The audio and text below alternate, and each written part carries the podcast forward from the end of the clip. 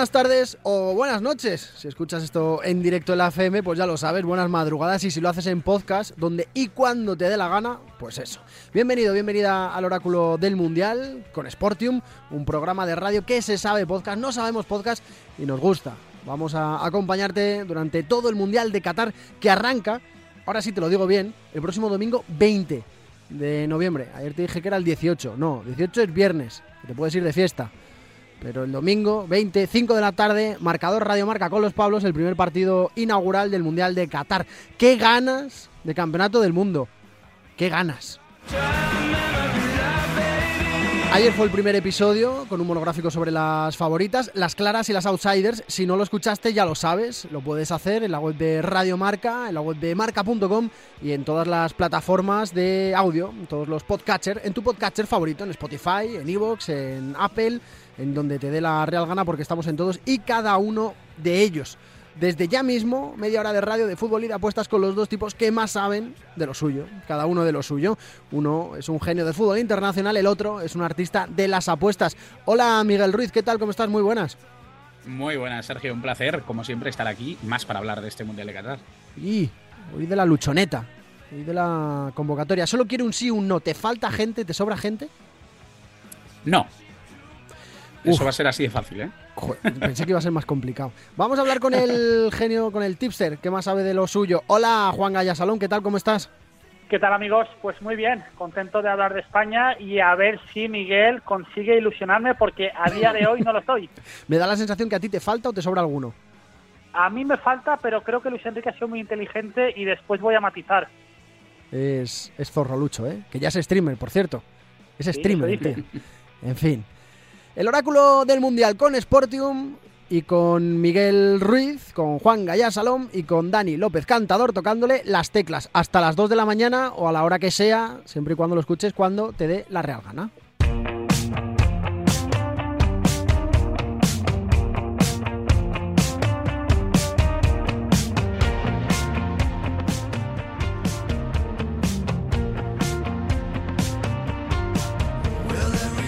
La idea del segundo episodio de este Oráculo del Mundial es hablar de la selección española, de la lista de convocados de Luis Enrique, de todo lo que hay, de lo que no hay, de lo que pudo haber y de lo que vete tú a saber si hay o no de aquí al debut. Porque creo, Miguel, que todavía se pueden hacer correcciones, ¿no?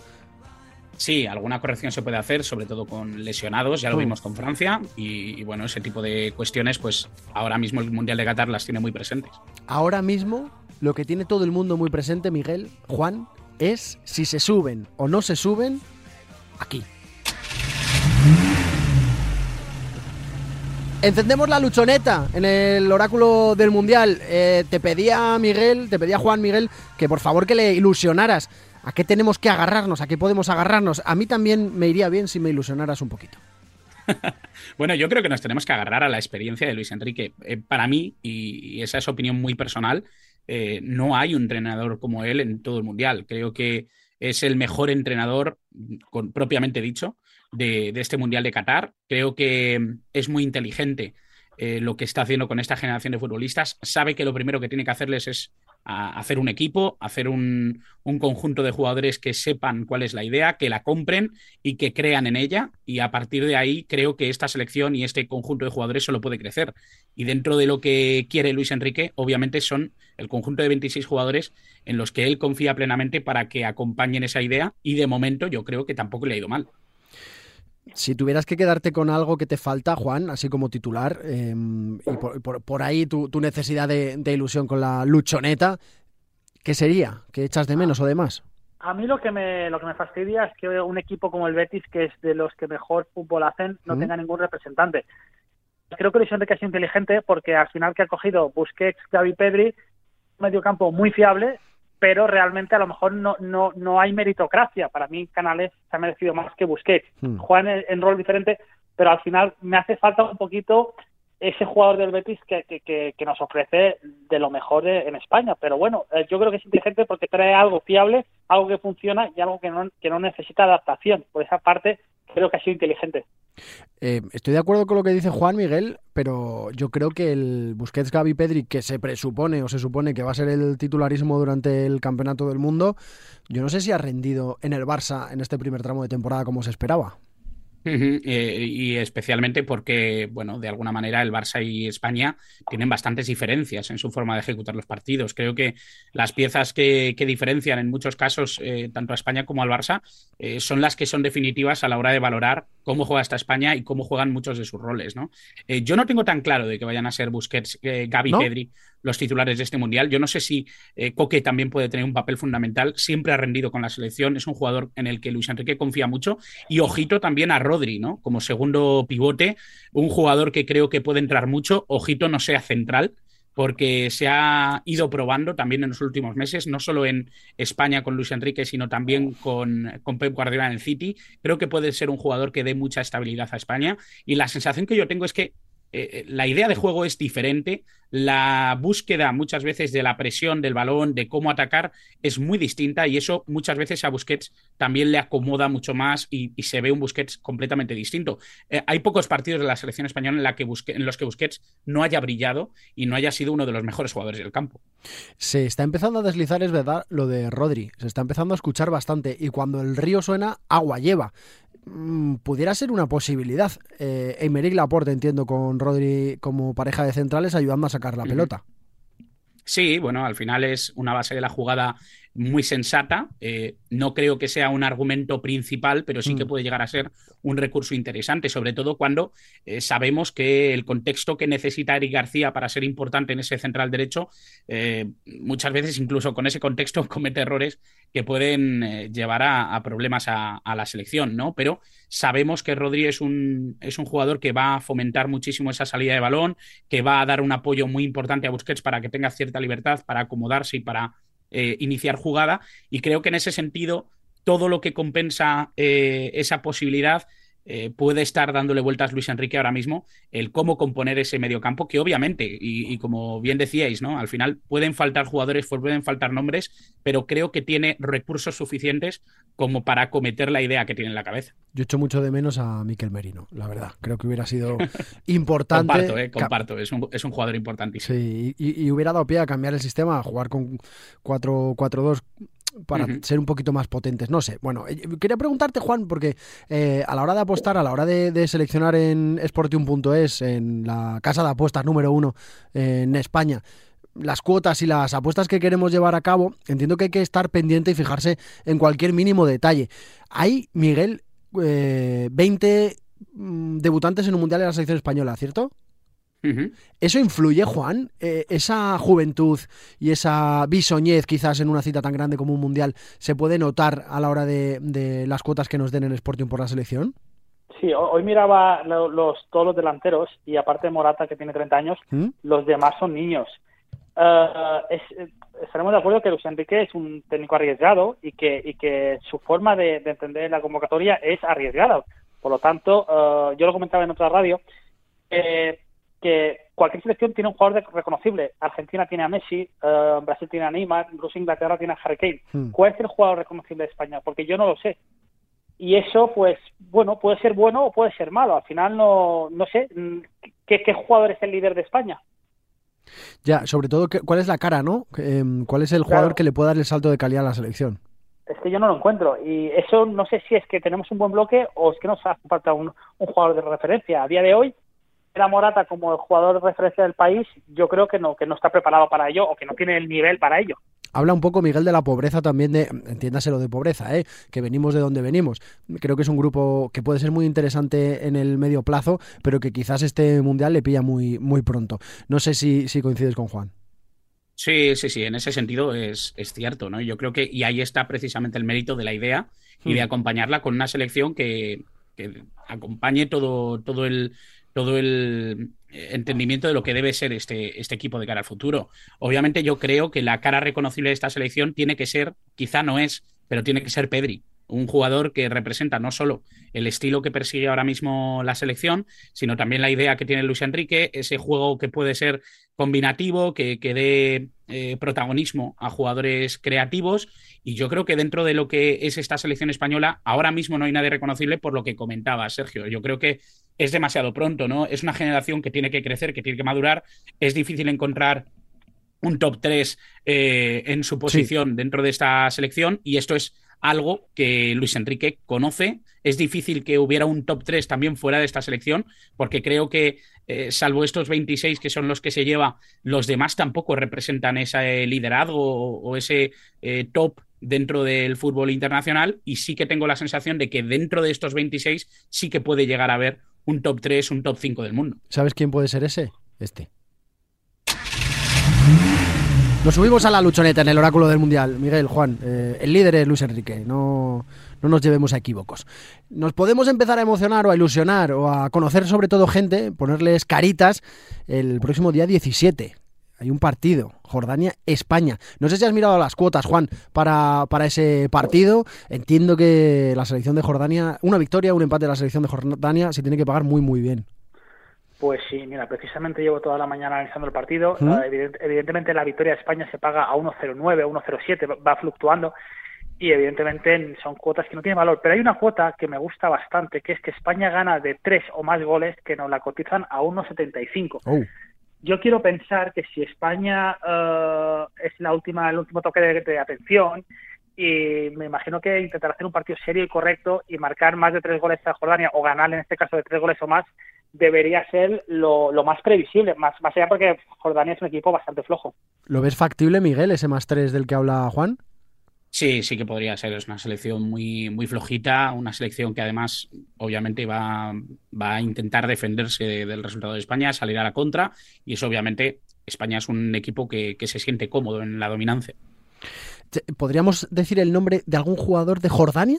¿Sabes alguno? ¿Tienes alguno controlado? no, me, me pones en aprieto. No, ahí no, no, no, no, ni de broma. Es que además... Ah, los jugadores que, menos se paga su gol ¿Mm? son, según Sportium, Ali Olwan y Hamza Aldour, que se paga a 10 euros que marcan. Por lo tanto, me imagino que estos deben ser los jugadores más destacados o con más facilidad para marcar. Que, igual no sabemos ni pronunciarlos correctamente. yo, yo seguro que no. Em, eso es lo que tenemos el próximo día 17, que puede ser una buena oportunidad. Yo creo que esa apuesta, ese mercadito del que hablaba Juan es bastante interesante. Miguel, que de Jordania sabe, eh, lo da como factible. Yo creo que es una posibilidad bastante, bastante, bastante real. Una forma de ver diferente el partido. Centrándonos en, el Mundial, eh, ayer hablábamos de las favoritas y de las outsiders. Em, Vamos a intentar ponerle techo a la selección, Miguel, haciendo un análisis frío de lo que tenemos, empezando por, en términos generales, ¿eh? luego vamos al grupo, pero en términos general, em, ¿cuál crees que puede ser el techo de la selección? Yo diría que el techo de la selección puede ser eh, semifinales. Creo que ya sería algo, un éxito rotundo, sobre todo por la generación tan joven de futbolistas que lleva España sobre todo porque creo que hay selecciones que llegan en una clara madurez y que están por encima ahora mismo de, del equipo español, y quizá no por idea, pero sí que por momento actual hay otras selecciones que yo veo más preparadas. Entonces, creo que si España llega a semifinales, estaríamos hablando de un éxito rotundo, no solo de la idea, sino también de, la convocatoria, de la plantilla y de lo que ha pretendido Luis Enrique en este Mundial. Sería un resultado histórico porque realmente la historia, eh, si no me equivoco, creo que han sido dos semifinalistas, semifinales mundialistas. Sí, segunda, segundo mejor resultado, tercer mejor resultado. Eh, si contamos con, con, ese Mundial de 1950 y obviamente también el, Mundial que ganamos en 2010, obviamente. ¿Y esto cómo se ve en Sportium, eh, Juan? ¿Estamos entre las favoritas para ganar el Mundial o, no estamos en el grupo cabecero? Estamos en el grupo cabecero, cosa que me extraña un poco. somos la cuarta selección favorita. Creo que sobre el papel seríamos la quinta o la sexta. ¿Mm? Y, bueno, eh, más que llegar a semifinales o cuartos, también es para mí es muy importante la forma de, de jugar y la forma de perder. Es decir, si en cuartos de final te encuentras a, un equipo potentísimo y te elimina, pues, pues mira, pues al final son cosas que, pasan. Al final, uh, bueno, vamos a ver qué papel hacemos. Sí que es cierto que presión Luis que tiene poca, porque más allá de, hombre, mm. eliminarnos a primera ronda con, Costa Rica y Japón sería, para mí sería un fiasco, pero bueno, octavos, cuartos de final, pues podían ser actuaciones más o menos previsibles. Yo, en mi bracket, del que tanto os hablé ayer, eh, el techo, siendo optimistas, lo pongo en cuartos. Porque me da que los octavos pudieran ser contra Croacia y los cuartos contra Uruguay. Creo que ganar a la selección uruguaya mm, lo veo, lo veo difícil. Pero pues, pues, pues, mira, ah, para que te hagas una idea, ¿Sí? Uh, Sportium cotiza a 51 euros que Uruguay gana y España creo que es a 9. Joder. Por lo tanto, según Sportium, es mucho más favorita ganar España. Por lo tanto, tú deberías apostar a favor de Uruguay porque la cotiza muy a la baja. Bueno, sería una posibilidad, sería una de esas eh, apuestas diferentes, ¿no? De esas outsiders que, que hablábamos ayer. Ha dicho Juan, la ha tirado ahí de soslayo que sería un fracaso el no pasar de grupos. Eh, coincido, la verdad es que coincido, pero creo, Miguel, que igual tampoco es ninguna quimera, ¿no?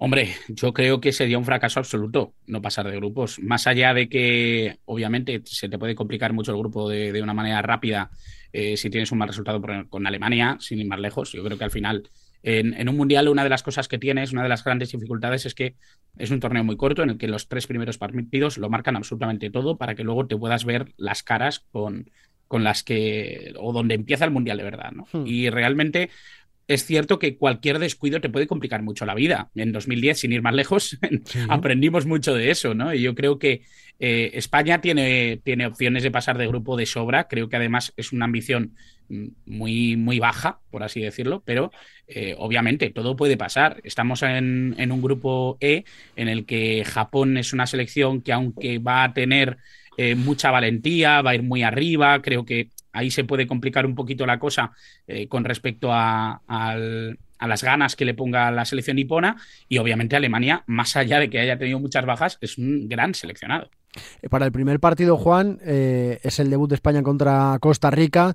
Eh, ¿Somos muy favoritos o realmente favoritos en Sporting.es?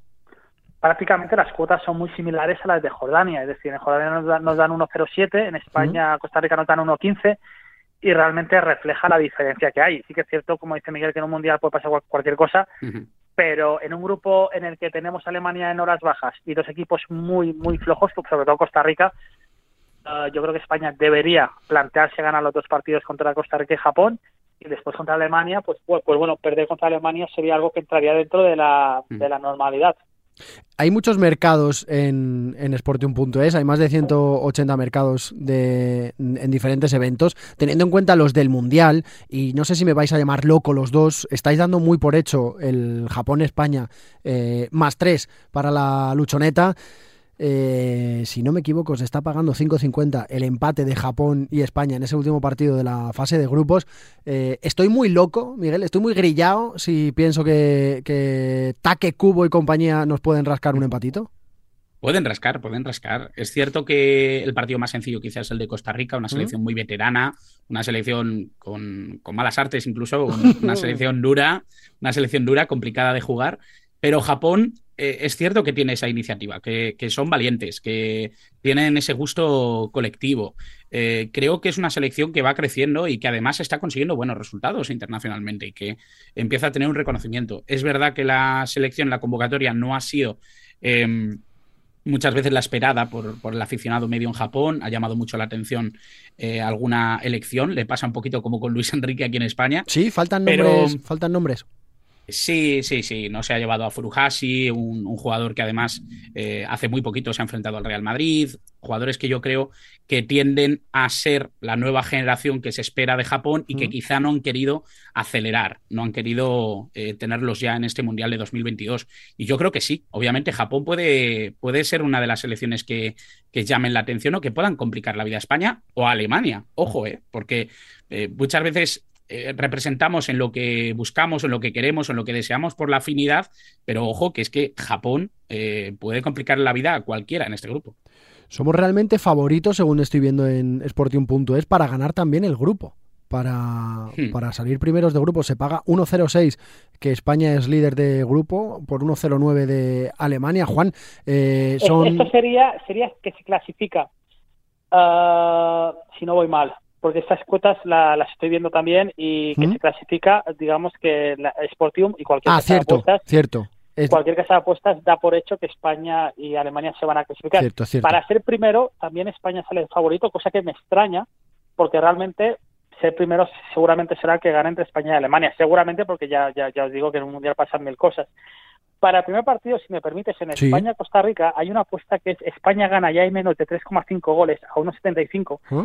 Creo que tiene bastante valor porque, bueno, Costa Rica, como dice Miguel, va a presentar un partido feo, un partido de palo, y, España no tiene mucho gol, seamos claros. Por lo tanto, que España gana ya hay menos de 3 goles y medio, 1-0, 2-0, 3-0, o incluso un 2-1, pues creo que es una apuesta con bastante valor. Pues mira, yo creo que es una para tener bastante en cuenta. Es verdad lo que estabas diciendo, ¿eh? me, he ido a la primera. El líder del grupo, el ganar el grupo es un 83 para España, 2-0-5 para, para Alemania. ¿Hay mucha diferencia, y yo creo que con esto cerramos el tema de los grupos, Miguel, entre España y Alemania? Eh, sí, sobre todo yo creo que Alemania ha perdido eh, varios, varias figuras importantes. ¿no? Yo creo que eh, la baja de Marco Royce les ha hecho mucho daño. Creo que incluso anímicamente creo que es una baja importante. Eh, y da la sensación de que, de que puede ser que Alemania esté menos hecha que España. Hmm. España ya se han visto las caritas estos jugadores muchas veces, han salido a competir, han sido jugadores que han sufrido en, competiciones muy duras como puede ser esa pasada Eurocopa. Yo creo que esta España eh, sí que tiene la capacidad de, de demostrar que son un equipo, que se conocen, que tienen ciertos automatismos y Alemania yo creo que todavía se está cocinando a fuego lento porque lo está haciendo muy bien Hansi Flick, pero me da la sensación de que España ahora mismo sí que está un pasito por delante de Alemania, más allá de que los nombres de Alemania asusten.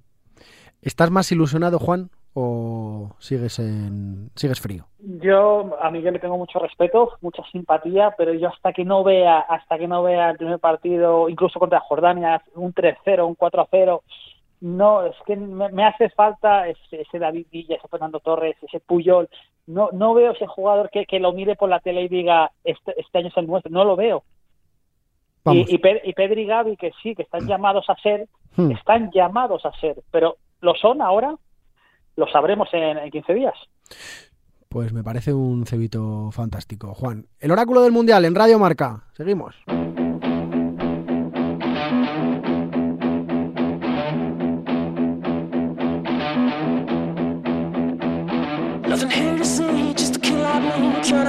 Estamos consumiendo esta media horita de deporte, de apuestas. El Mundial de Qatar con el oráculo del Mundial, con Sportium.es, la casa de apuestas número uno en España, que nos da muchas posibilidades de ver el Mundial de formas diferentes. Con más emoción, con más picante, con más sentimiento. Una de ellas, hemos hablado en general de la selección española, vamos a hablar también de lo individual. Mañana dedicaremos el, mañana no, el jueves, dedicaremos el programa, el episodio, a hablar de, estas apuestas más especiales, más eh, individuales, MVP, mejor portero, máximo goleador, y demás. Pero hoy vamos a centrarnos en la selección española, porque no sé, Juan, si hay alguna cosita en la que podamos echarle el ojo y podamos a lo mejor, bueno, em, pues eso, ser diferentes, ¿no? Y, darle un poco de, emoción y, más ilusión a la luchoneta. Pues hay un, hay un tema que me llama mucho la atención. Eh, Morata será el nuevo de España y que queda Pichichi en el, en el torneo se paga 51, ¿vale? Evidentemente eh, no es el favorito, pero hay una cosa que, mucha gente no tiene en cuenta. Eh, España va a jugar dos partidos contra equipos que posiblemente caigan goles, que es Costa Rica y Japón. Claro, si en zona de grupos España marca tres goles a Costa Rica y tres a Japón y Morata marca dos y dos, por decir algo, ¿Mm? se puede poner el pichichi.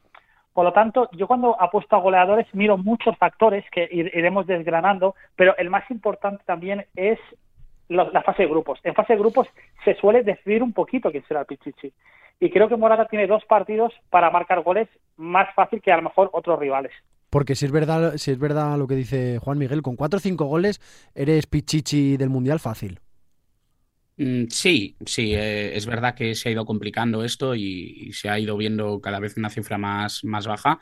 Se ha crecido tácticamente y eso obviamente se demuestra, salvo que haya una gran figura goleadora dentro del Mundial, que ahora hmm. mismo pues, podría ser, sin ir más lejos, Lewandowski, si tuviera un largo recorrido dentro de, dentro del Mundial o, si estuviera Haaland, que es una de las figuras que, faltan, obviamente estaríamos hablando de, cifras importantes. Pero yo creo que en esta España, además, no es eh, fácil encontrar una figura goleadora, no solo dentro del seleccionado, sino en general. Eh, no hay una figura que sea o que tenga una gran relación con la finalización ahora mismo. Y eso obviamente lo, paga España y necesita que haya otros jugadores sin que sean un corte delantero centro nato, eh, tengan esa facilidad con el gol, como por ejemplo Ferran Torres, que con España ha tenido bastante acierto a nivel de finalización, siempre ha tenido esa, esa estrellita y yo creo que puede ser uno de los candidatos también a estar, a estar en esa pugna. Y Ansu, Juan, ¿tienes visto cómo se paga Fati? Pues mira, se paga a 51 euros, se paga Morata y Ferran Torres, por lo tanto la Casa Sportium cotiza lo mismo y Ansu Fati lo, nos lo paga a 67 euros. A ver, uh, ¿Ansu será titular? Yo creo que no. Uh, por lo tanto, uh, apostar a Pichichi yo siempre buscaría varios factores. Primero, que sea titular, indiscutible. Y después, muy importante, que chute los penaltis podemos hablar de dos penaltis que te puede dar el Pichichi o el no Pichichi. ¿Quién va a tirar los penaltis en España? Entiendo que Morata, ¿no? Suele tirarlos el 9, pero Luis Enrique, si algo, si algo tiene Luis Enrique es que es capaz de todo. Puede poner que los, los tire Pau Torres, no lo sé. bueno, es una, es una posibilidad, está claro si nos volviéramos muy locos y pusiéramos el techo de la selección española muy alto, eh, entiendo que normalmente, no, no, tengo el dato, ¿eh? pero me, imagino que lo normal es que el MVP del torneo se lo lleve la, el jugador que, sea fundamental en la selección que se lleve el Mundial. Si tuviéramos que mirar a alguno de los nuestros, eh, Miguel, ¿serías capaz de ponerle la estrellita a alguno? Si este funciona, la selección tira para adelante. Yo tengo la obsesión con, con Ansu, la verdad. No sé tú. sí, sí. Si Ansu Fati es titular eh, y, empieza a ganarse el puesto dentro de lo que es esta selección de Luis Enrique, creo que puede ser uno de los candidatos a ser el MVP. Mm, yo me voy hacia algo, una certeza más clara dentro del equipo titular, que es Pedri. Ya lo he dicho antes, creo que es el faro de, este, de esta selección. Además, de alguna manera creo que tiene que dar ese paso adelante con la selección española. Eh, creo que con el Barça ha habido momentos en los que lo ha dado, pero con la selección española le falta un poquito ese, ese escalón, ¿eh? ese escalón de subir y de, y de, liderar y de ser el jugador al que todos puedan mirar cuando, cuando las cosas vayan mal. ¿Quién es el que mejor se paga de la selección? Juan, si se nos fuera eh, esto de las manos y acabáramos siendo campeones del mundo o finalistas y pudiéramos entrar algunos en la terna por llevarse ese MVP del Mundial de Qatar 2022, ¿cuál es el que mejor se paga de la selección? Pues ahora vais a flipar porque el jugador que menos se paga, es ¿Mm? decir, el jugador que Sporting da más posibilidades de ser MVP del Mundial, es uno que, que, presumiblemente no sea el titular, que es Marco Asensio, Que, se, que se paga a 41 euros. Es el español que menos se paga. Por lo tanto, para Sportium es el español favorito para ser el, MVP, que, es raro porque en principio no sea el titular. Sí, pero eh, como se, presume que va a ser un jugador que pueda resolver situaciones, que sea un argumento hmm. eh, destacado, que pueda entrar para intentar eh, lanzar desde fuera, algún gol interesante yo creo que puede entrar a resolver partidos y eso yo creo que puede acercarle, ¿no? También a eso. Después tenemos a Pedri a cuota 51, que yo creo que si España gana el Mundial, Pedri será el MVP, porque creo que es el jugador mediático de España. Y creo que sería el jugador MVP, Pedri, y se paga a cuota 51. Por lo tanto, la gente que crea que España va a ganar el Mundial, la cuota Pedri MVP a 51 tiene mucho valor. Las fechas clave para la selección española, el debut 5 de la tarde próximo miércoles 23 de noviembre, segundo partido el domingo 27 de noviembre, el tercero en el que yo creo que nos vamos a dar un buen castañazo el 1 de diciembre a las 8 de la tarde con Japón. Em, creo que le vamos a ganar a Alemania, creo que le vamos a ganar a Costa Rica, pero creo que no le ganamos a Japón. Yo me la tiro por ahí. No sé, Juan, si se te queda algo por decir, algo que añadir, alguna alguna puestita especial, alguna cuota que hayas pues, visto que podamos rescatar. si crees que Japón va a ganar a España, se paga cuota 7 ¿Mm? y quizás ahora sería el momento de hacerla porque puede bajar en función del rendimiento del país. Lo bueno de Sportium es que ya nos, nos está planchando todos los partidos y todas las cuotas. Por lo tanto, es importante ahora adelantarse a, lo que va a pasar. Si, tú crees que Japón o Uruguay van a hacer un buen mundial, apostate ahora porque es cuando mejor estarán las cuotas. Pues es el momento, ahora, dos de la mañana prácticamente ya, de repensar lo que hemos hablado aquí, toda la información que nos han dado Miguel y Juan y bueno, pues empezar a jugar el Mundial de Qatar 2022 que empieza este próximo domingo, día 20 de noviembre, de una manera diferente, de una manera especial. Gracias Juan Gaya Salom, hasta el jueves, un abrazo. Un abrazo, amigos. Gracias, Miguel Ruiz. Nos escuchamos también el próximo jueves. Esto es el oráculo del Mundial con Sportium, la casa de apuestas número uno en España. Abrazo de Sergio Núñez y de Dani, que ha estado tocándole las teclas de madrugada, que es más complicado, que hay menos luz. Venga, hasta el jueves.